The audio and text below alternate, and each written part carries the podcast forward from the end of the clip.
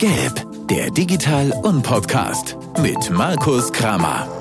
Präsentiert von Rund um Nürnberg und dem Nürnberg Digital Festival.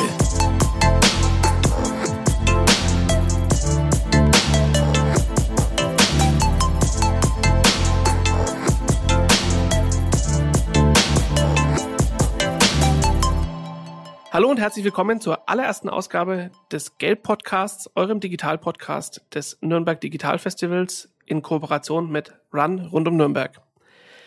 Ich bin Markus und freue mich riesig, dass ich heute Mr. Digital Festival himself bei mir habe. Ingo Di Bella ist heute hier. Ingo, grüß dich. Servus, hi. Ingo, lass uns kurz darüber sprechen. Warum gibt es einen Podcast des Nürnberg Digital Festivals? Der Podcast ist da, weil wir äh, eingeladen wurden. Das Festival wurde eingeladen beim äh, Run-Podcast bei Alban, um über das Festival zu sprechen dieses Jahr. Und nach dem Podcast sind mir so viele Ideen gekommen, wer sonst noch aus, dem, aus der Community tolle Geschichten zu erzählen hätte, mit wem ich gerne auch mit äh, sprechen möchte. Und dann habe ich kurzerhand Alban gefragt, du pass auf, du bist hier der Podcast-Profi, wollen wir nicht gemeinsam so einen Podcast auf die Beine stellen? Es gibt einfach so viele Community-Mitglieder hier, die wir fragen können, mit denen wir quatschen können über die Digitalisierung in der Gesellschaft. Tja, und dann hat Alban gesagt, das ist eine tolle Idee, finden wir auch einen guten Host dafür. Und dann sind wir im Gespräch äh, sehr schnell auf dich gekommen. Und deswegen freue ich mich auch so sehr, Markus, dass du auch ohne nachzudenken sofort dich bereit erklärt hast und gesagt hast, hey, Podcast habe ich noch nie gemacht, mache ich aber gern. Ja, danke äh, überhaupt für die für die Anfrage. Ja, macht mir tatsächlich großen Spaß. Ich finde es geil. Ich finde es ein geiles Format. Ich finde es ein Format, mit dem man auch über das Jahr hinweg außerhalb des Festivals tatsächlich spannenden Input irgendwie produzieren kann, spannenden Content produzieren kann und ähm, gute Gespräche führen kann. Und würde mich freuen, wenn da für das ein oder andere Community-Mitglied der ein spannender Impuls bei bei rumkommt. Ja, und wir haben uns ja den Un-Podcast ausgedacht, weil wir nicht einfach nur als, als Host mit unseren Gästen sprechen wollen, sondern wir möchten die Community mit einbinden. Und deswegen ist eines unserer äh, festen Bestandteile dieses äh, Podcasts, dass wir für jedes Thema, das wir oder für jeden Gast, mit dem wir sprechen wollen, euch, also die Community mit einbinden wollen. Wir werden also regelmäßig zu, dazu aufrufen, dass ähm, ihr Fragen stellt und diese Fragen werden wir aufgreifen im Podcast und mit unseren Gesprächspartnern auch durchsprechen. Richtig. Das Festival lebt von der Community, der Podcast soll das auch. Und deswegen auch weiterer großer Bestandteil des Festivals oder immer wieder Thema im Festival ist das Thema Fehlerkultur. Das heißt, wir haben auch noch einen Baustein mit bei uns im, im Podcast, bei dem wir über Fehlerkultur sprechen wollen, darüber, was wir, was unsere Gäste und vielleicht auch ähm, wir selbst an Fehlern gemacht haben und vor allem, was wir daraus gelernt haben. Wir haben uns für die erste Folge einen echten Premium-Gast eingeladen, einen Förderer der ersten Stunde des Festivals. Ich freue mich sehr, dass er heute hier ist, Dr. Michael Fraß. Michael, bevor wir unser Gespräch, in unser Gespräch starten, magst du dich vielleicht kurz unseren Hörern vorstellen und vielleicht auch erklären, was deine Aufgaben sind? Ja, Michael Fraß. Geboren bin ich in Nürnberg, hier aufgewachsen, zur Schule gegangen. Ich habe dann Jura studiert, war dann zunächst als Anwalt tätig äh, in Berlin, dann auch im Bundeswirtschaftsministerium und seit 2011 bin ich der Wirtschafts- und neuerdings auch Wissenschaftsreferent der Stadt Nürnberg ja, in der Stadt bin ich eben zuständig für die Themen Wirtschaft, Wissenschaft, Wohnungsbauförderung, die Märkte und auch das Geoinformationswesen und die städtischen Liegenschaften. Darüber hinaus ist heute Mr. Digital Festival himself, Ingo Di Bella, ähm, mit im Podcast. Und Ingo, ich glaube, auch wenn dich wahrscheinlich das gesamte, die gesamte Festival-Community kennen dürfte, magst du dich trotzdem vielleicht kurz vorstellen, bitte? Ja, auch von mir herzlich willkommen. Ähm, ich bin auch total aufgeregt auf diesen ersten Podcast. Ich freue mich mega, dass wir hier heute durchstarten ähm, mit dem Nürnberg Digital Podcast Gelb. Ich bin wenn ich nicht Mr. Festival bin, äh, bin ich äh, zuständig für meine kleine andere Firma, für User Center Strategy. Wir sind eine digitale Markenagentur. Und ähm, wenn ich äh, nicht arbeite, bin ich auch noch Papa von zwei Jungs. Ich bin aus Nürnberg, ähm, eigentlich auch schon immer in Nürnberg und einfach auch verbunden mit Nürnberg. Ja. Okay. Danke dafür. Ähm, Michael, du unterstützt, ich habe es ja gerade schon gesagt, das Festival von Beginn an und bist also sozusagen auch schon lange Teil der Festival-Community. Gibt's irgendeine Anekdote, an die du dich sofort erinnerst, wenn du an das Festival denkst? Oder gibt's irgendwas, woran du dich gerne zurückerinnerst? Also es sind zwei Gegebenheiten. Als damals 2012 sagen das Organisationsteam bei mir war, es war damals in meinem Büro noch am Hauptmarkt, da habt ihr damals zu mir gesagt, Mensch, da gibt's in Berlin eine Berlin Web Week und wir machen sowas jetzt auch in Nürnberg. Zum ersten Mal außerhalb Berlins machen wir jetzt so ein Format. Ich fand es stark, weil ich hatte nämlich die Jahre zuvor in Berlin gelebt, wusste auch, dass es dann diese Web Week gibt und ich habe gesagt, Mensch, super und sowas gibt es auch in Nürnberg. Und die zweite Begebenheit ist, das war damals sagen, die erste Pressekonferenz für die damalige Nürnberg Web Week im Coworking Space in Nürnberg. Es war nämlich toll. Es war, glaube ich, groß geladen, die Presse, aber es war kein einziger Journalist da. Aber, und das war das Tolle, die Pressekonferenz wurde online übertragen. Ich vermute, auch damals war auch wahrscheinlich kein Pressevertreter irgendwo im Netz und hat zugehört, aber ihr wart damals Pioniere, was heute selbstverständlich ist im Jahre 2021 oder seit 2020, seit Corona, habt ihr damals 2012 gemacht, eine Online-Live-Übertragung einer Pressekonferenz. Also ihr wart immer der Zeit voraus. Ja, da von meiner Seite auch nochmal vielen Dank, dass du dabei warst, dass du von Anfang an äh, an uns geglaubt hast das war ja auch wirklich ein Experiment, was wir gestartet haben. Wir wussten ja gar nicht, auf was wir uns da einlassen. Wie konntest du dann eigentlich wissen, auf was du dich einlässt? Deswegen freue ich mich auch so sehr, äh, dass du da von Anfang an an uns geglaubt hast. Ähm, mehr zumindest als die Presse da gleich am Anfang an uns geglaubt hat. Ja. Cool.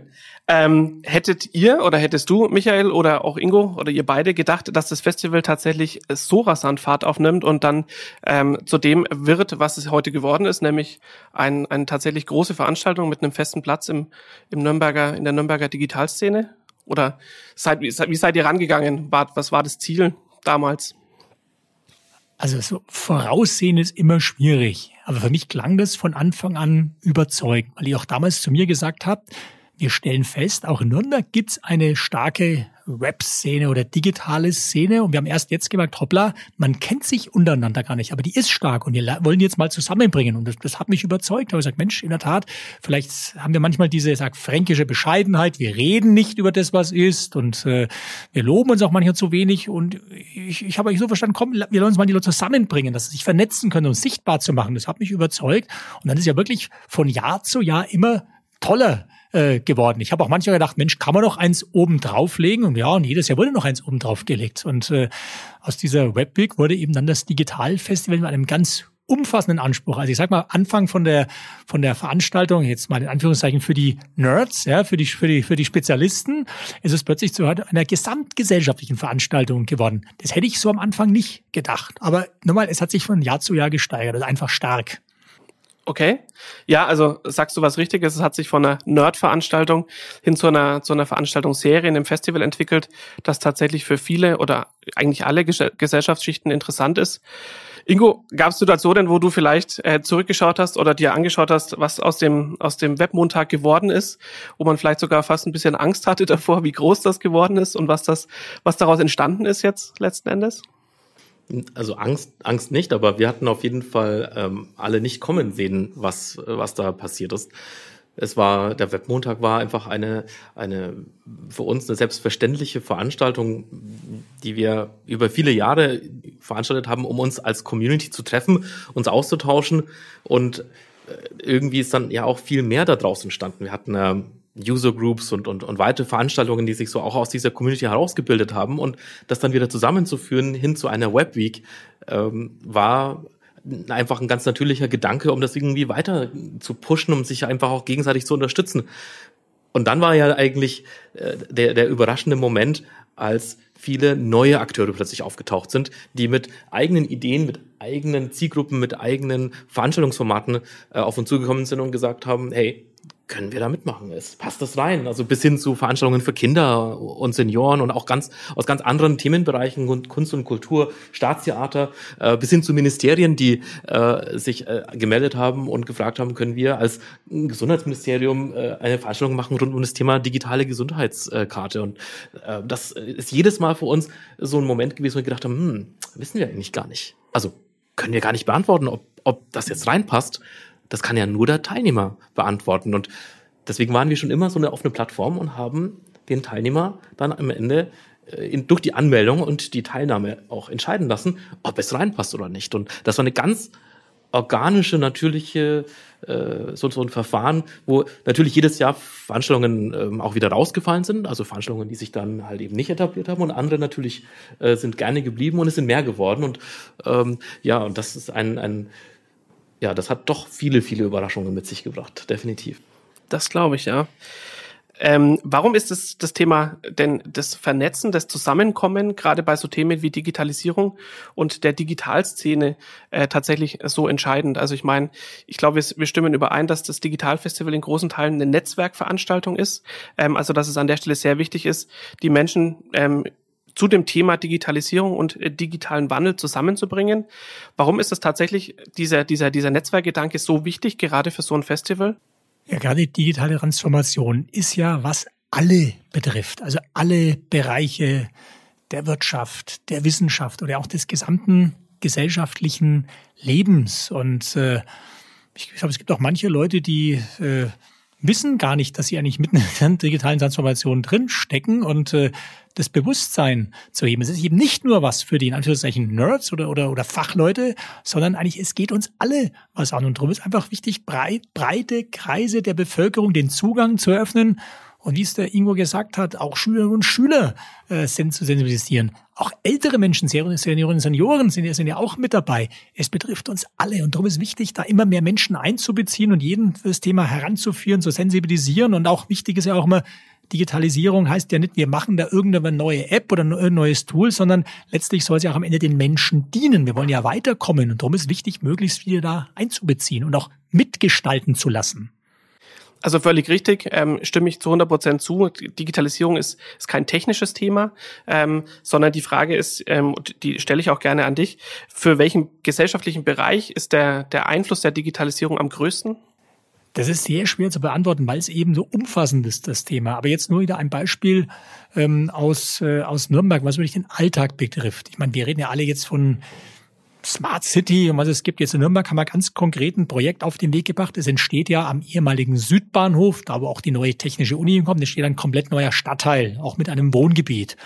Und äh, ja, dieses Wohngebiet wollen wir jetzt eben auch schon von der von Anfang an von der Entwicklung her schon mit digitalen Mitteln gestalten und dann eben auch der Versuch, eben das als einem ja, Musterstadtteil für Smart City Anwendungen äh, zu äh, hinzubekommen, haben jetzt auch Fördermittel deswegen äh, beantragt und die Menschen, die dort eines Tages wohnen, für die wird es um im Alltag äh, äh, betreffen, die, die, die äh, möglichen technischen Einrichtungen, die dort dann entsprechend gesteuert werden.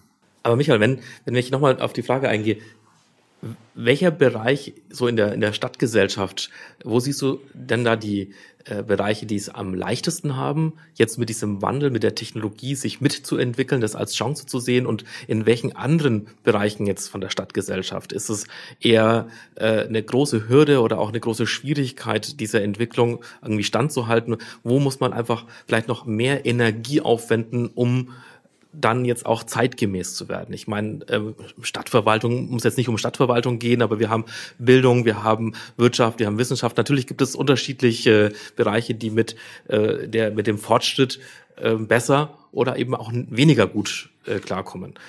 Wie siehst du das? Wo, wo sind die Chancen? Wo sind die die äh, die einfachen Bereiche aus deiner Sicht und wo äh, fällt es einfach schwerer? Also fangen wir mal an zu sagen, äh, Thema betrifft uns alle aktuell als, als Eltern äh, von äh, Kindern, äh, die jetzt nicht momentan nicht in die Schule gehen dürfen, Homeschooling. Da behaupte ich, wir haben da ja junge Menschen, die sich eigentlich jetzt kleinere, kleinere Kinder, also Grundschulalter, sich für das Thema interessieren, die viele Dinge spielerisch, äh, äh, spielerisch äh, angehen. Aber ja, wir von unserem Schulsystem oft noch gar nicht so weit sind. Wie gesagt, das hängt auch vom Engagement und auch vom, von den einzelnen Lehrerinnen und Lehrern ab oder auch wie sie entsprechend äh, äh, darauf eingestellt sind und äh, äh, ja, entsprechend sich, sich, sich adaptiert haben. Also da sehe ich da muss noch mehr getan werden, aber ich sehe da ganz große Chancen, ja, die, die junge Leute entsprechend auf einzustellen.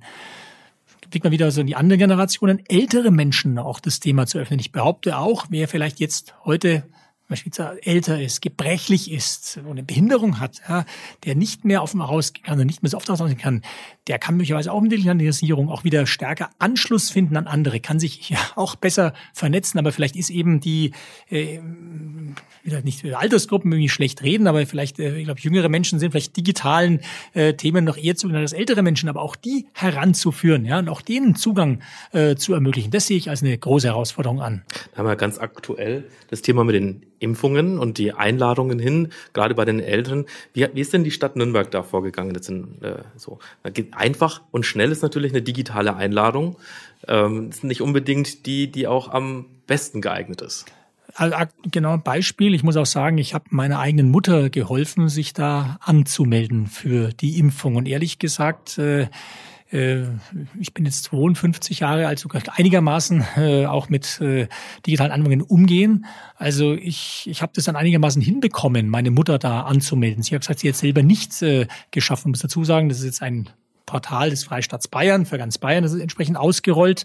Ähm, ähm, das war jetzt für ältere Menschen schon äh, eine gewisse Hürde. Was wir als Stadt gemacht haben, wir haben dann, der OB, der Markus König, hat dann sogar nochmal an die älteren Mitbürger einen Brief geschrieben, hat nochmal, nochmal darauf hingewiesen, da und da müsst ihr euch anmelden. Man hat sogar eine Hotline angeboten, wenn ihr Schwierigkeiten habt, ruft an, wir helfen euch. Aber in der Tat, wenn zum Beispiel so eine Anwendung vielleicht äh, äh, einfacher, die digitale Anwendung einfacher am Anfang konzipiert gewesen wäre. Wäre es vielleicht auch für ältere Menschen leichter gewesen. Aber das ist genau das gute Beispiel. Ja. Eine große Herausforderung, dass diese digitalen Tools eben auch leicht bedienbar bleiben. Ja.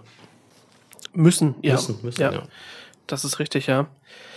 Wir haben gerade schon so ein bisschen über den, den Digitalstandort Nürnberg gesprochen, beziehungsweise was da gerade in der Entwicklung ist, was passiert. Ähm, was sind denn, was, was zeichnet deiner Meinung nach den Digitalstandort Nürnberg aus? Oder wie unterstützt ihr Innovationskraft hier in der, in der Region oder vielleicht ganz, ganz, ganz hands-on gefragt, was sage ich einem, einem digital, digitalen Startup, warum sie sich in Nürnberg ansiedeln sollen? Also ich nenne jetzt einfach mal drei Beispiele. Das eine ist, wenn man die 20 größten deutschen Städte ansieht und schaut an, wie viele Menschen sind dort im IT-Bereich tätig, da teilen sich drei Städte den Spitzenplatz. Das sind München, Bonn und Nürnberg. Mal liegen die einen mehr vorne, mal die anderen. Also wir haben einen sehr hohen Anteil an Beschäftigten im IT-Sektor. Das zweite ist, wir haben eine sehr starke Wissenschaftslandschaft, die übrigens auch sehr anwendungsorientiert denkt. Wir haben die Technische Uni, die ist jetzt ganz neu, die ist jetzt auf den Weg gebracht. Aber wir haben die Friedrich-Alexander-Universität. Wir haben die Technische Hochschule äh, Nürnberg. Wir haben Einrichtungen wie das Embedded Systems Institute. Wir haben von Fraunhofer äh, das Ada Lovelace Center für Künstliche Intelligenz und viele äh, ähnliche Einrichtungen. Und eben dritter Aspekt, wir haben eine sehr starke digitale Szene, auch viele Start-ups in dem Bereich. Und übrigens, da erwähne ich immer einen Leuchtturm. Das ist unser digitales Gründerzentrum. Das ist der Zollhof Tech Incubator, der ist auch für unsere ganze Region, für ganz Mittelfranken zuständig ist. Und eins dazu, und ich sage das immer wieder, die Idee, ein digitales Gründer zu machen, ein Zentrum zu machen, ist übrigens im Rahmen der damaligen Nürnberg Web Week gekommen. Also ich behaupte immer, ohne die Web Week gäbe es den Zollhof heute nicht. Ich kann mich erinnern, das war damals auch, vielleicht das erste oder zweite Webweek war, wir waren auch immer zusammengestanden und da kam auch von euch aus der Community-Idee, wir brauchen hier so ein digitales Gründerzentrum. Und haben wir uns als Stadt, meine Fachleute sich dran gemacht, Überlegungen, wie kann man sowas machen. Dann haben wir versucht, Geld in München zu bekommen, dann haben erstmal ein bisschen Geld bekommen. Daraus ist dann so ein Förderprojekt entstanden, das nennt sich, nannte sich damals Startup Digital Nürnberg. Das war so in dem Klee Center angedockt, weil sie mal Geld bekommen haben für digitale Startups. Äh, aber es war noch nicht das, was wir eigentlich wollten. Es war so ein erster Schritt. Und äh, dann, ja, paar Jahre später gab es dann so ein großes bayerisches Förderprogramm, wo sie gesagt haben, in jedem der bayerischen Regierungsbezirke wird so ein großes Gründerzentrum gegen, es ist auch viel, viel Geld zur Verfügung gestellt. Und dann konnten wir die Pläne wieder aus der Schublade holen. Und so ist der Zollhof entstanden. Also, ich behaupte, äh, die Webweek war sozusagen die, der Ausgangspunkt, die Keimzelle für den heutigen Zollhof. Ohne Webweek gäbe es vielleicht den Zollhof heute nicht. schön zu hören. Definitiv, ja. Vielleicht an der Stelle auch ein kurzer Sneak Peek oder eine kurze Sneak Peek. Der Benny aus dem Zollhof wird in einem der nächsten Podcasts auch äh, Gast bei uns sein und dann werden wir, glaube ich, über das Thema Startup Inkubator und Zollhof in Nürnberg nochmal recht intensiv sprechen. Nun ist es so, dass wir gerade schon festgestellt haben, dass Digitalisierung nicht nur die Wirtschaft und nicht nur Unternehmen betrifft, sondern im Prinzip jede ähm, Schicht und jeden Teil der Gesellschaft. Was gibt's denn aus Sicht der, der Stadt oder vielleicht innerhalb der Stadt für spannende Digitalprojekte an der Stelle? Weil ich meine, das betrifft ja euch als Stadt auch. Ähm, was passiert da gerade so? Oder gibt's da vielleicht irgendwie ein, zwei Leuchtturmprojekte, die super spannend sind? Also ein Thema ist, äh, es wurde vorhin schon angedeutet, dieses Thema auch Zugang zur Stadtverwaltung. Wir sind in manchen Bereichen schon digitaler, als man denkt. Ähm, es gibt äh, sagen dieses Online-Portal Mein Nürnberg. Dort kann man sich einmal registrieren, einmal identifizieren. Und inzwischen kann man so sagen über ja 300 Verwaltungsvorgänge kann man dort digital erledigen. Also wo ich früher hingehen musste, Papierformular ausfüllen, äh, das kann ich heute schon digital machen. Ich muss mich einmal registrieren. Ähm, da sind wir weiter, ähm, als man, als man denkt. In der Stadtplanung kommen da auch schon äh, digitale äh, Tools zur, zur Anwendung. Wir arbeiten auch heute schon, gerade die VAG, mit KI-Anwendungen. Das ist jetzt nicht sichtbar nach außen. Also ähm, es gibt viele Bereiche, es ist so ein Puzzle an Zusammensetzung, wo wir sagen, da, da läuft schon viel. Ich sage auch noch, und das ist auch das Ziel unseres Bürgermeisters, wir wissen das auch viel besser den Menschen bekannt machen, nach dem Motto, da gibt's was, mach davon Gebrauch. Gibt's, äh, gibt's da irgendwas, wo du dich besonders drauf freust, also was so das nächste große Digitalisierungsthema bei euch in der Stadt ist? Also ich freue mich jetzt erstmal drauf, dass wir es hinbekommen haben, äh, zumindest diesen wenn es um dieses neue Wohnviertel geht am Südbahnhof, ja, dass wir da eben äh, so einen Stadtteil von Anfang an äh, digital und ja smart im Sinne der Smart City äh, planen wollen. Weil das Thema auch Smart City ist ja auch so ein Schlagwort seit vielen, vielen Jahren, auch im kommunalen Bereich. Alle reden davon, da muss man definieren, was ist eigentlich überhaupt eine Smart City, aber da wollen wir sowas mal ausprobieren, zur Anwendung bringen. Das ist ja auch das Thema, einfach mal ausprobieren. Das was, und da, da, da freue ich mich drauf, weil da werden wir auch Erkenntnisse gewinnen, vielleicht für andere Stadtteile, für, für andere, äh, für, für andere äh, Gebiete in der Stadt wo man es dann auch dann sagen fortsetzen kann. Dann, dann möchte ich dich einfach mal direkt drauf ein, äh, dazu einladen, genau über dieses Thema dann auch beim Festival mit uns zu sprechen und einfach auch ein bisschen Einblick zu gewähren, was ihr davor habt ähm, und äh, auch die Möglichkeit äh, unseren, äh, unserer Community zu geben, wie wir auch mitlernen können und auch vielleicht unseren Input mitgeben können. Das wäre total cool. Ja, gerne. Sehr gut. Ähm, wir verstehen uns als äh, Community-Podcast, habe ich ja zu Beginn schon gesagt, und äh, als Um-Podcast steht auch in unserem in unserem Logo, in unserer in unserem Cover drin. Deswegen versuchen wir auch in dem Podcast die Community ein bisschen so mit einzubind, äh, einzubinden. Und zu dem Zweck haben wir ein paar Fragen aus der Community gesammelt, die wir dir gerne stellen möchten.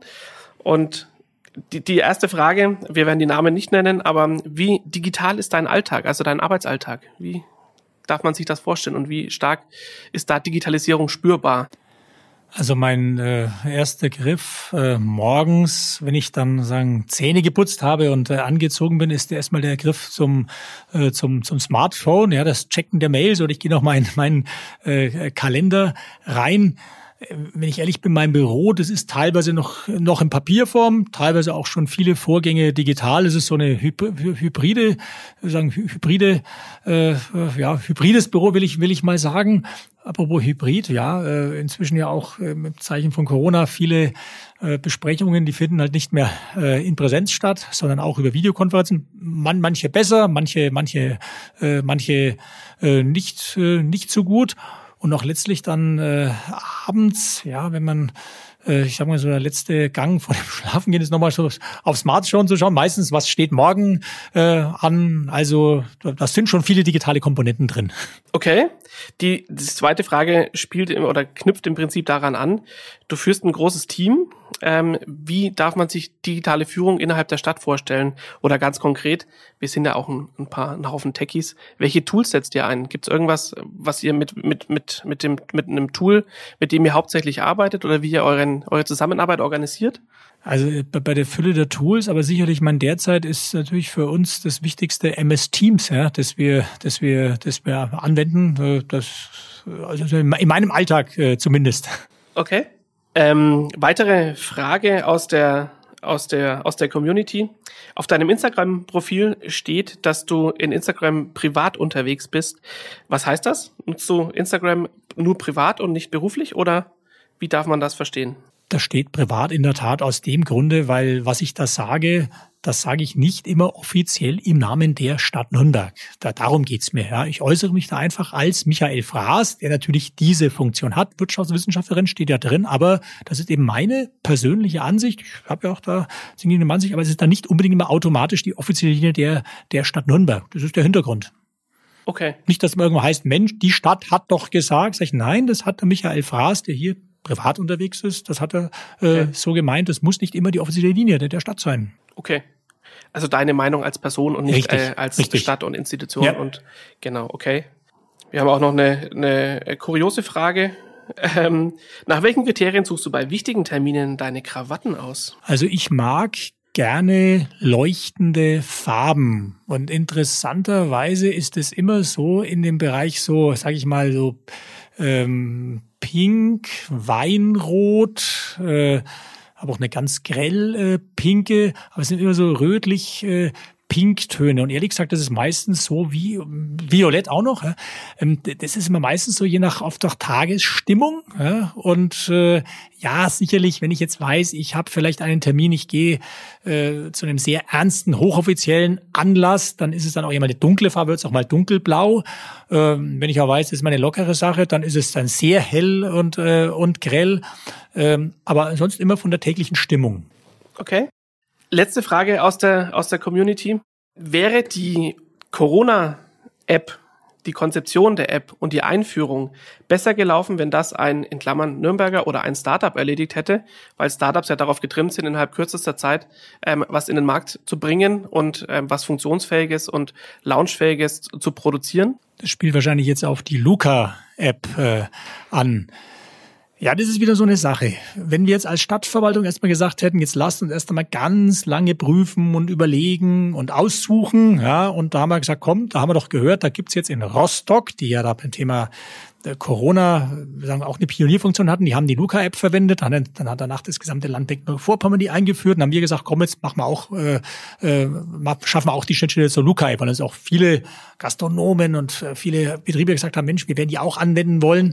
Äh, dann haben wir gesagt, machen wir das halt mit der Luca-App. Ich muss aber dazu sagen, äh, wir als Stadt geben nicht eine bestimmte App vor, sondern wer welche App verwendet in seinem, sag ich, Friseursalon oder Restaurant, wenn sie hoffentlich mal wieder aufmachen dürfen, ist ihm selbst überlassen. Wir haben halt eine Schnittstelle zum Gesundheitsamt Gesundheitsamt geschaffen. Wir werden auch, äh, wir werden auch äh, äh auch uns natürlich auch für andere Apps noch öffnen. Ja, man kann sich bestreiten, was der bessere Weg äh, gewesen äh, wäre. Wir haben gesagt, komm, wir wollen jetzt schnell was haben. Lasst uns einfach mal machen in diesem Geist. Jetzt müssen wir, jetzt hat es da Diskussion gegeben um die Luca-App. Ich hoffe, das Problem äh, wird gelöst. Es beschäftigen auch schon Bundesbehörden äh, damit. Ich sage, hinterher ist man, ist man immer schlauer. Damals sagt, komm, jetzt lass uns einfach mal machen. Trial and Error ist ja, ist ja einfach auch, wenn man an Startups denkt, ja, ist ja auch so eigentlich das Credo. Wir wollen ja in, äh, in den Startups, da erwartet man das ja, dass man schnell handelt, dass Fehler äh, Teil des Prozesses sind, dass die Fehler gemacht werden, um daraus zu lernen und äh, dann möglichst halt in, in Zukunft nicht mehr passieren. Deswegen eigentlich auch schön, das mal zu hören, dass eine Stadt in dem gleichen Mindset äh, agiert hat. Und dann muss man es halt auch mal aushalten, äh, wenn dann halt was äh, schiefgegangen ist oder man einen Fehler gemacht hat. Äh, aber das ändert nichts an der Tatsache, dass man dann doch einfach mal schnell gehandelt hat. Äh, und äh, gerade in einer Krise, in der wir gerade sind, ist es vielleicht einfach doch manchmal angebracht, lieber schneller zu handeln äh, und später zu prüfen, als ähm, lange zu prüfen und gar nicht zu handeln. Deswegen, ähm, das mal an der Stelle finde ich das gut und schön zu hören, dass man äh, hier äh, so agiert hat. Übrigens genau das, was jetzt auch Corona bei uns in der Stadtverwaltung seit einem Jahr befördert hat. Diese Mentalität, komm, jetzt probieren wir mal aus, lasst uns machen. Natürlich müssen wir aufpassen, wir sind eine öffentlich-rechtliche Institution, wir müssen uns an Regeln und Rechtsvorgaben halten. Aber ich will mal sagen, vielleicht haben wir manchmal, ich habe selbst manchmal dabei, komm, lass uns lieber eine Sache mal 150-prozentig prüfen und ganz genau machen. Und ich sage mal, 100 Prozent reichen ja auch, oder manchmal sogar 99 Prozent, ja. Und da ist ein Geist entstanden seit Corona, komm, wir probieren mal aus, wir machen jetzt einfach. Und auch wieder, dann ist, manchmal machst du halt und Chef sagt, komm, das ist nichts, ja, dann musst du am nächsten Tag halt anders machen. Der Geist ist entstanden. Ich hoffe auch, den bewahren wir uns weiter. Finde ich auch fantastisch, ja. Und äh, ist auch eine fantastische Überleitung zu unserem letzten Blog, den wir in dem Podcast etablieren wollen. Wir haben jetzt gerade schon drüber, fast schon drüber gesprochen. Fehlerkultur ist was wahnsinnig Wichtiges. Und ich glaube, es gibt auch innerhalb des Festivals dazu ein paar Veranstaltungen, die sich mit genau dem Thema beschäftigen. Und ja, wir würden gerne in diesem Podcast auch einen, einen kleinen inhaltlichen Blog zum Ende etablieren, mit oder indem wir mit unseren Gästen über deren größte Fails, über deren größte Fehler beruflicher, in Karriere, technischer Sicht sprechen und aber vor allem auch darüber sprechen, was denn daraus lernbar war und was denn daraus die Erfahrungen und ja, die Erkenntnisse waren. Von daher direkte Frage an dich, Michael. Was war dein größter Fail in Bezug auf deine, in, im Lauf deiner Karriere oder im Bereich, Bereich deines beruflichen Wirkens? Und was konntest du an der Stelle daraus lernen? Das ist eine ganz persönliche Erfahrung äh, gewesen. Ich war früher mal Anwalt. Ich rede von meinem ersten Berufsleben. Heute ist mein drittes, aber das war mein erstes Berufsleben. Ich war Anwalt in einer großen Kanzlei, habe Corporate M&A gemacht, also Handelsgesellschaftsrecht.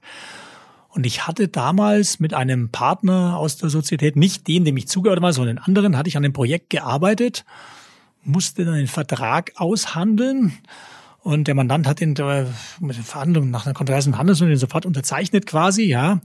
Und es war ein Freitagabend und am Abend sind mir da plötzlich Zweifel gekommen. Ich sag, oh Gott, Mensch, und fiel mir ein, wenn jetzt die andere Seite äh, nach dem Motto da, was den Vertrag so und so auslegt, äh, dann könnte ja das zum Nachteil unseres Mandanten sein, also ungefähr. Und jetzt muss ich auch als Anwalt was hatte ich damals im Kopf drin, Mensch, du darfst da keine Fehler machen und äh, das könnte ja zu einem Haftungsfall führen, oh Gott und so weiter, ja. Also ich habe letztlich das ganze Wochenende, ich habe gegrübelt, ich war ich war ich war völlig aufgebracht, ja, und äh, habe wirklich den Kopf zermartert, habe schon gedacht, am Montag gehst du hin und die, die, bin ich dann zu meinem Chef gegangen und äh, dem Partner, mit dem ich gearbeitet habe, hat mir das erzählt, sag mal, ich habe da das und das in den Vertrag reingeschrieben, oh Gott, und wenn jetzt die Gegenseite und äh, äh und äh, wenn die das ausnutzen, dann ist unser Mandant, da entsteht ja der Schaden und der hat gesagt, ja, okay, ich war jetzt da nicht dabei, geh halt zu dem Kollegen, mit dem du das gemacht hast, hin. Und dann habe ich den angerufen und ich habe gesagt, oh Gott, der wird mir sagen, Herr Fraß, jetzt können Sie gehen und so weiter. Und ähm, dann, dann hat er mir gesagt, äh, habe ich ihm die Geschichte erzählt. Und das Erste, was er mich gefragt hat, ich weiß, der war ein passionierter Marathonläufer, Herr Fraß, wollen Sie wenigstens am Wochenende laufen? Also, wie kommen Sie jetzt darauf? Ich erzähle Ihnen gerade hier, ich habe da wahrscheinlich den schlimmsten anwaltlichen Fehler meines Lebens begangen und Sie fragen mich, also ja, ich frage Sie jetzt, war, waren Sie laufen am Wochenende? Und so, nee, aber ich sag, warum sind Sie laufen gegangen? Ja? Und sagen, was zerbrechen Sie sich eigentlich den Kopf? Ja, also äh, so nach dem Motto, erstens mal, ich bin der zuständige Partner, wenn irgendein Fehler passiert, ja, dann ist es meine Verantwortung, weil ich habe Sie da reingeschickt, die Verhandlung, ich konnte nicht dabei sein. Äh, und das Zweite ist, hören Sie auf, immer in irgendwelchen Worst Case zu denken, was wäre, wenn und wenn der Gegner die Gegenseite das macht und so weiter. Und das, äh, äh das, äh, äh, das Dritte ist auch, da gesagt, wissen Sie, ich habe da so viele Mandate, wo ich selber schon Fehler gemacht habe, die wird niemand erzählen. Und äh, aber äh, das wäre das harmloseste ungefähr, was Sie da gemacht haben. Also für mich war auch der Schluss, hör auf, immer gleich zu grübeln und an den Worst Case zu denken, was wäre, wenn und so weiter. Und ja, äh, es passieren halt Fehler. Und wenn es so ist, dann muss er mit umgehen.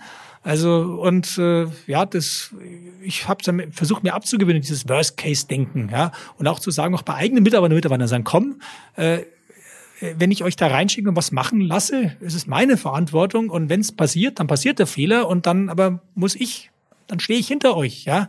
Also auch wieder macht mal, ja, und äh, und Fehler passieren und äh, aber wenn was ist, dann habt ihr trotzdem die Rückendeckung. Das ist den Schluss, den ich draus gezogen habe. Okay, wow.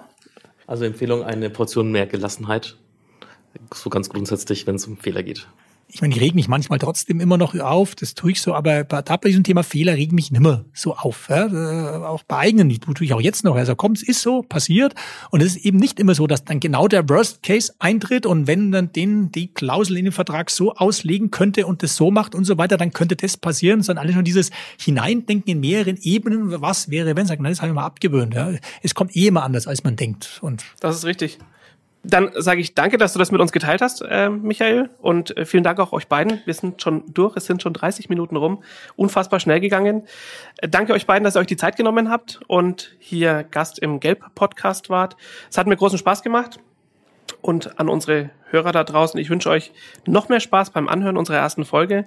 Die nächste gibt's in einer Woche. Dann ist unser Gast Benno Bartels von Insert Effect und wir sprechen über digitale Mobilität. Solltet ihr Fragen zum Thema Mobilität oder Mobility haben oder direkt an Benno haben, könnt ihr die jederzeit per Mail an podcast.nürnberg.digital schicken oder ihr wartet auf unseren Fragenaufruf auf den sozialen Kanälen in den nächsten Tagen. Ich sage danke fürs Zuhören und bis zum nächsten Mal.